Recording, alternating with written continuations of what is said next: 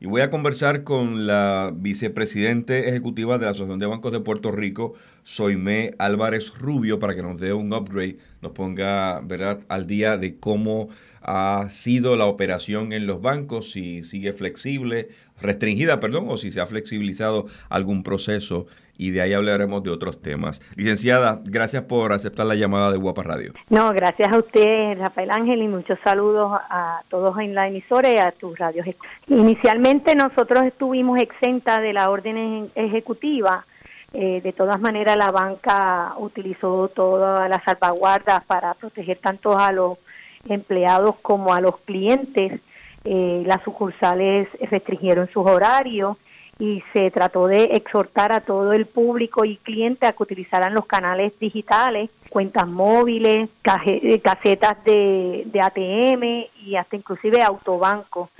Y todas estas este, disposiciones digitales pues se utilizaron pues, eh, a cabalidad.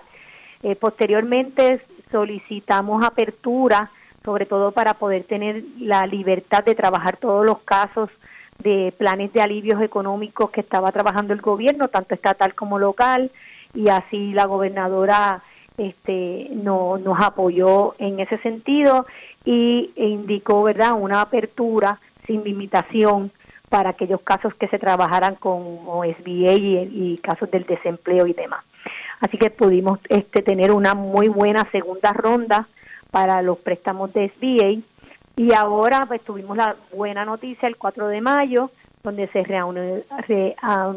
reanudaron los cierres hipotecarios y esto definitivamente es una muy buena inyección a la economía y nuestros clientes pues pueden entonces este beneficiarse de una baja de intereses y de ofertas que puedan las instituciones bancarias pues promover. Esa determinación de la reapertura de transacciones hipotecarias y cierres hipotecarios obviamente pues pone también en movimiento otros eh, impactos colaterales como es la industria de las bienes raíces, el desarrollo urbano y, proyectos de infraestructura, buenísimo por demás. Oiga, hace unos días eh, planteó algo interesante que me gustaría me pueda ampliar un poco eh, el COVID-19 cambia el futuro de la banca. Usted enfatiza que la digitalización será su principal salvavidas. Explíquenos un poquito de ese impacto.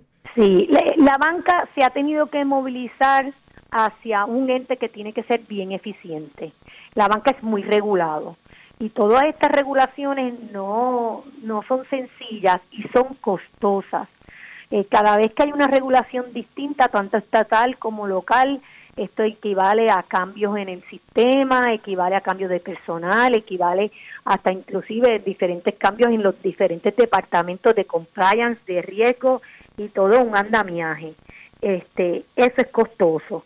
Por lo tanto, eh, con una industria tan regulada y al mismo tiempo tan transparente, el ser eficiente es clave. Y la digitalización pues nos ha permitido eh, hacer una labor, eh, dar un buen servicio rápido, confiable, donde nos permita ser eficiente, bajar costos y al mismo tiempo pues lograr el objetivo y la demanda que allá afuera nos exigen los clientes. Este, hay una generación que muchos de ellos no saben lo que es ir a endosar un cheque y hacer una fila de, de sucursal y entregárselo al cajero para que lo deposite en la cuenta. Ya desde el inicio eh, ellos se le ha, pagado eh, con nómina directa o retratan prácticamente el cheque y lo depositan directo a su cuenta.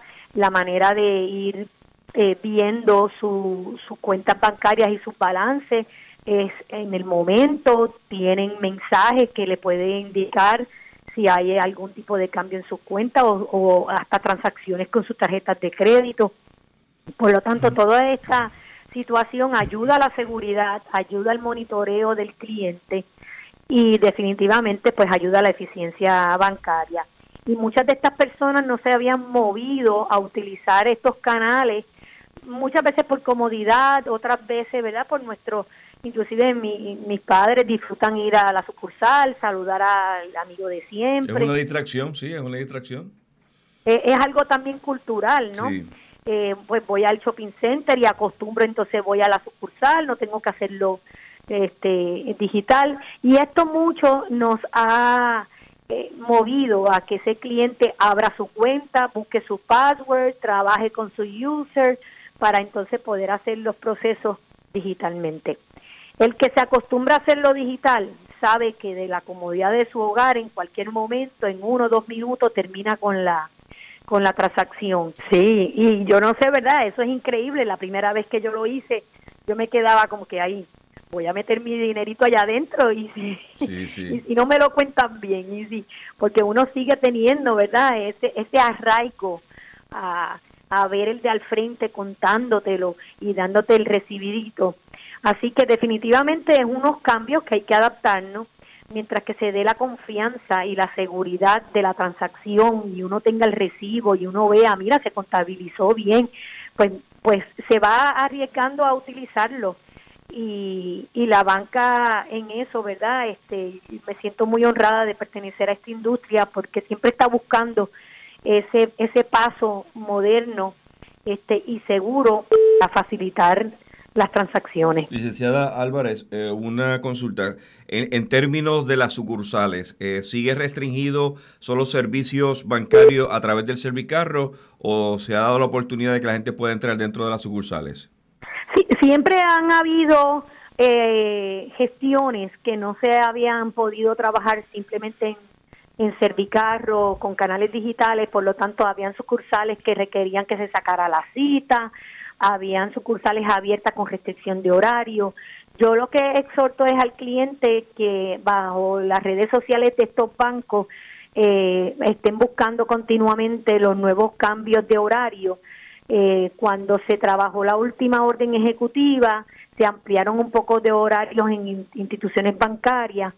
Ahora mismo están recurriendo a muchas de estas a hacer exámenes a sus empleados, por lo tanto cierran unas, abren otras, relocalizan, siempre este, pensando en satisfacer la necesidad de, los clientes y no dejar a, los clientes desprovistos, ¿no? Eh, la banca ha trabajado con muchos empleados remotos y a pesar de tener una liberalidad en la orden ejecutiva, va a haber como una transición. No, no entiendo que yo vea de la noche a la mañana horarios completos.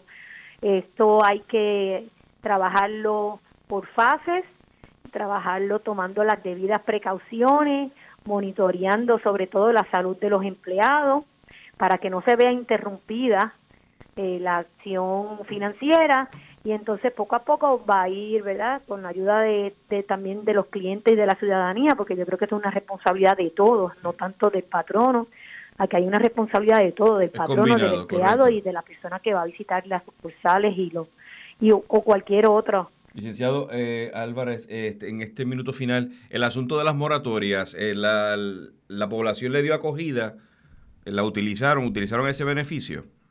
Sí, definitivamente. Hay aproximadamente más de 215 mil moratorias otorgadas.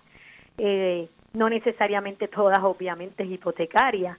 Tenemos moratorias de préstamos personales, de tarjetas de crédito, de autos y moratorias hipotecarias y también este, moratorias de ayudas comerciales. Eh, así que la ley se aprobó en la resolución conjunta, entiendo número 26, fue firmada en abril 13 por la gobernadora. Esta resolución pues da unos parámetros de una moratoria en marzo, abril, mayo y junio y también entonces da una disposición en una de sus secciones que si hay algún alguna guía o reglamentación federal de que alguien tiene la hipoteca en esto mano de, gobierno federal, como lo son los Governmental Sponsorship Enterprises, pues se dejará llevar por la guía de la reglamentación o guía federal, o, también como lo que conocemos como el CARESAC, que es la ley federal que firmó el presidente de los Estados Unidos, donde también dispone una sección sobre, sobre ayuda hipotecaria. Así que definitivamente todavía las personas que tengan algún tipo de problema económico adverso, que se ha visto afectado por, por la pandemia y por los cierres de las órdenes ejecutivas, están todavía en tiempo para recurrir a sus instituciones financieras, tanto cooperativas como bancos comerciales, para ver la manera que se le puede ayudar. Nunca es intención de ningún sistema financiero este eh, ejecutar una propiedad. Tenía, tenía vigencia las moratorias hasta el 30 de junio. En la ley está dispuesto hasta junio. Eh, hay otros entes federales que pueden extenderse más. Este, y siempre, ¿verdad? Está el caso individual que se trabajará por la institución financiera. Gracias a la licenciada Soime Álvarez Rubio, vicepresidente Asociación de Bancos de Puerto Rico, por reaccionar aquí en Guapa Radio. Gracias, Rafael. Digan bien. Desde la redacción para Guapa Radio, Rafael Ángel Pérez